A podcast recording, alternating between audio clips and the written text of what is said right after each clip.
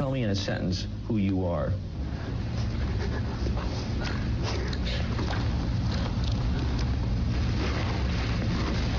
Nobody. I'm nobody. I'm a tramp, a bum, a hobo, and a straight racer if you get too close to me.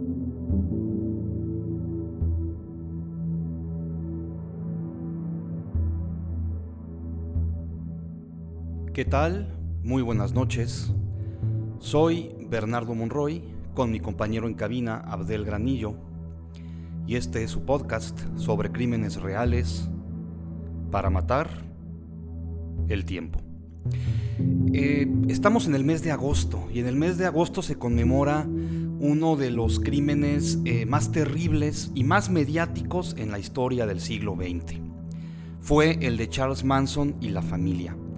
A lo largo de, este, de tres años que se ha publicado esta columna escrita, hemos abordado el caso de diferente perspectiva y ahora los invitamos a todos a recrearlo. Así fue como ocurrieron los hechos. Un 9 de agosto de 1969, como ya mencionamos, la felicidad y alegría de la década, encabezada por el movimiento hippie, terminaron de súbito. Se podría decir incluso que de tajo, pues iniciaron los asesinatos conocidos como Tate la Bianca, perpetrados por la secta de la familia, dirigida por alguien que no mató a nadie, pero sí controló gente para que lo hiciera, convirtiéndose en la personificación del mal durante aquellos años. Precisamente por ese talento nato para manipular y para controlar, es que fue tan peligroso. Se trata de Charles Manson.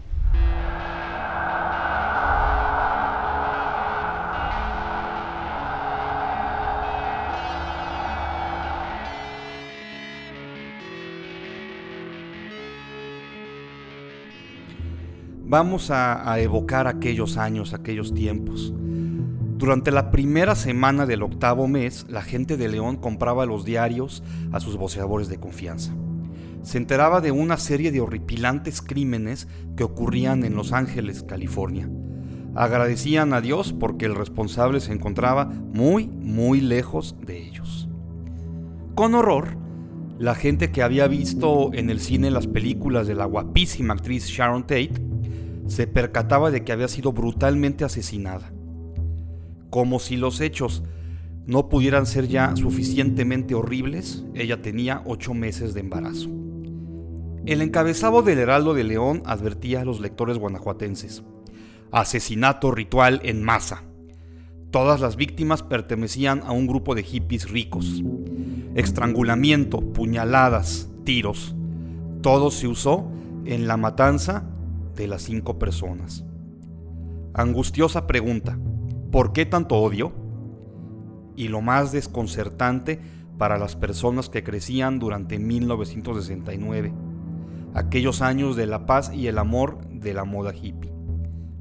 Asesinan a la actriz Sharon Tate. Iba a ser pronto madre. Al día siguiente, asesinaron a los La Bianca, un matrimonio y una cadena de supermercados. Fueron siete víctimas en total. La gente está aterrorizada porque parecen ser asesinatos sin motivo, declaró a Los Angeles Times el fiscal que lideró la investigación, Vincent Bugliosi. En ese entonces, aún no se divulgaba el nombre del responsable, ni del grupo que llevó a cabo el acto.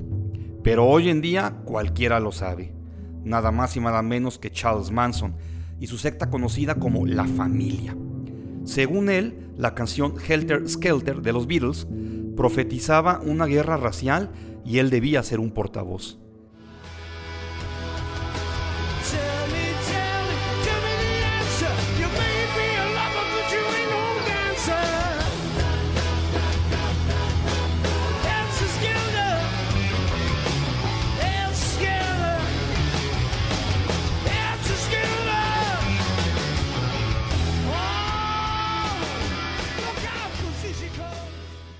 Por eso tenía que matar blancos ricos, para culpar a la gente de color. Los hechos, a detalle, ocurrieron así. finales de los 60, Charles Manson fundó una secta a la que llamó La Familia. Todos sus integrantes eran sujetos con serios problemas emocionales. Primero estuvieron vinculados al homicidio de Gary Hinman, pero no sería sino hasta el asesinato de Sharon Tate, esposa del director Roman Polanski, que se harían famosos. Manson les dio la orden estricta a sus subordinados, Susan Atkins, Linda Kasabian y Patricia Kernwell, y fue, mátenlos a todos de la manera más espantosa que puedan. Así lo hicieron, aunque Manson no estuvo en el lugar de los hechos.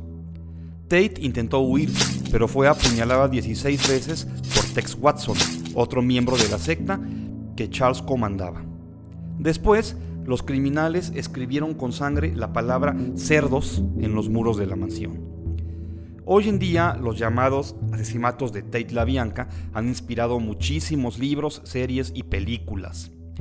Por un lado está eh, Helter Skelter de Vincent Bugliosi y Kurt Gentry, que es el texto por excelencia sobre el tema, y la serie Aquarius, protagonizada por David Duchovny, mejor conocido por ser eh, eh, el agente Mulder en la serie Expedientes Secretos X, y también por ser el escritor Hank Moody en la serie Californication. En esta serie de Aquarius se muestra cómo hacía Manson para lavarle el cerebro a las chicas que después formarían parte de su secta. Pero vamos a hablar de las víctimas. Eh, Manson dejó toda una estela de víctimas y personas que les perjudicó su vida. Eh, el caso que se ha adaptado infinidad de películas y libros. También podemos ver otra versión u otra perspectiva en Érase una vez en Hollywood, eh, dirigida por Quentin Tarantino. La, la, imagen de este perpetrador ha eclipsado a las víctimas, cosa que nunca debe de pasar. Precisamente por eso la disciplina de la, de la victimología se enfoca en estas víctimas en lugar de los asesinos. De acuerdo con la amplia información del tema, ya mencionamos el libro Helter Skelter de Bugliosi y el libro The Family de Ed Sanders y la página web charlesmanson.com, que es la mejor que podemos encontrar del tema, aunque hubo sus víctimas formales, Manson y su familia pudieron haber sido responsables de más, de más de nueve. Por ejemplo, en 2012, el Departamento de Policía de Los Ángeles, California, dijo que 12 asesinatos sin resolver puede que estén vinculados a la familia Manson. Los nombres de las víctimas más famosas fueron la actriz Sharon Tate y la pareja de empresarios Leno y Rosemary LaBianca, de ahí que el caso se le conozca formalmente como Tate LaBianca. También estuvieron Donald Shia, Gary Hinman, Jay Severin, Steven Parent y Wojciech Frisowski. Y aunque muchos fueron Frikowski, perdón. Y aunque muchos fueron y son importantes, centrémonos en algunos de ellos. Como ya mencionamos, eh, Manson manda a los, a los mismos de su secta a matar a Roman Polanski, pero él estaba de viaje y se quedó en la casa de la actriz Sharon Tate.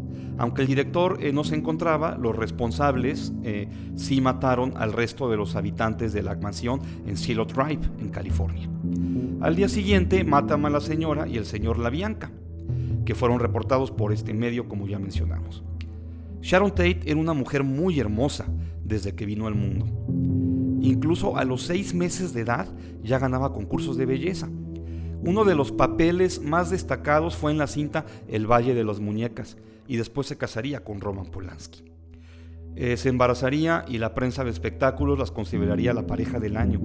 En febrero del fatídico año, ambos se mudaron a la casa donde ocurrió la masacre.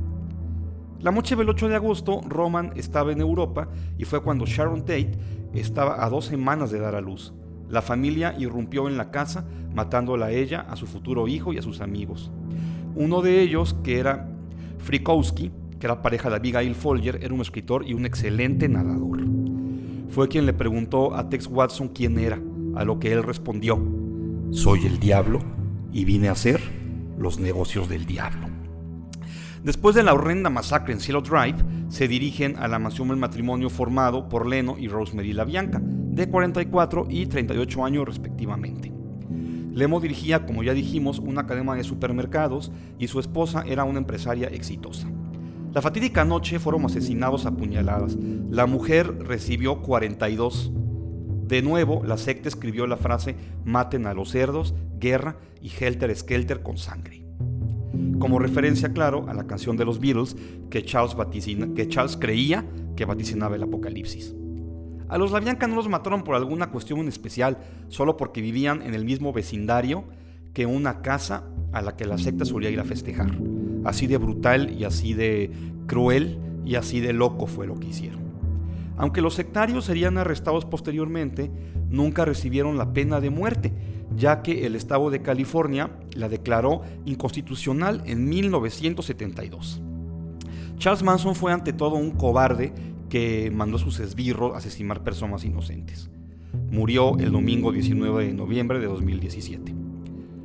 Sharon Tate, por su parte, descansa en el cementerio de Holy Cross, al lado de Paul Richards, quien hubiera sido su hijo. Pero, ¿cuáles fueron las víctimas menos conocidas de Charles Manson? Eh, ¿Hubo menores de edad? Sí, desgraciadamente sí. Sobre los crímenes de Manson y la familia se ha escrito océanos de tinta, además de miles de horas de documentales y películas basadas en el caso.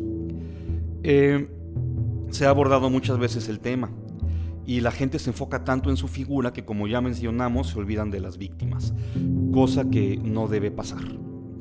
La víctima e integrante más joven de la secta fue Diane Lake. Tenía 14 años, una niña prácticamente, cuando ingresó a la secta de la familia. Y en 2017 publicó su libro Member of the Family, My Story of Charles Manson, Life Inside the Cult and the Darkness That Ended the 60s. Es decir, miembro de la familia. Mi historia con Charles Manson, la vida adentro de su culto y la oscuridad que acabó con los 60s donde narra gran parte de lo ocurrido.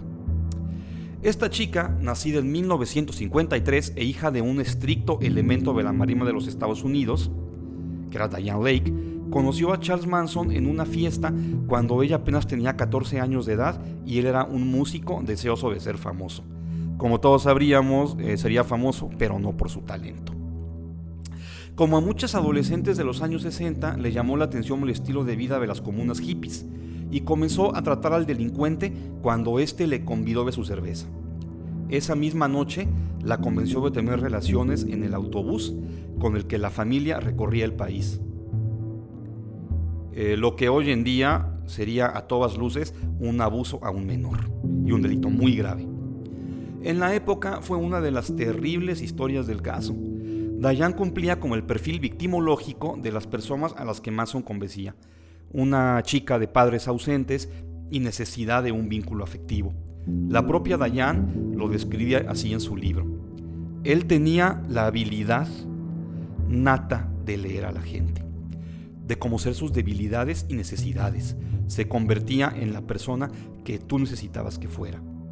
Fue triste por las chicas, pues pasarán toda su vida en prisión por creerle a ese lunático. Decía también que te miraba tan profundamente que volteabas la cara por instinto propio. Como bien se sabe, Manson aseguraba que, había, que habría una guerra entre blancos y personas de color y que la canción de los Beatles Helter Skelter profetizaba todo, ya que según él, según él, Dios y el diablo le hablaron a través de la melodía. Aunque Dayan jamás formó parte de ninguna actividad delictiva con la familia, sí resultó muy afectada emocionalmente al grado que tuvo que internarse por su propia voluntad en un hospital psiquiátrico. Su experiencia sirvió de mucho al fiscal Vincent Bugliosi, pues el testimonio de Dayan resultó crucial para poder encerrar a Charles Manson en la cárcel. Dayan, por su parte, superó el trauma de aquellos años. Hoy en día tiene 68 años, es titulada en educación se ha preparado constantemente y es una orgullosa y amorosa madre de tres hijos. Su libro, escrito en coautoría con la escritora Deborah Herman, se ha vendido muy bien y es un referente esencial para todos los que estudian y todos los que hablamos de hecho este horrendo crimen que marcó una década. Me despido, soy Bernardo Monroy. Eh, y esto es su podcast de crímenes reales para matar el tiempo. Muchas gracias.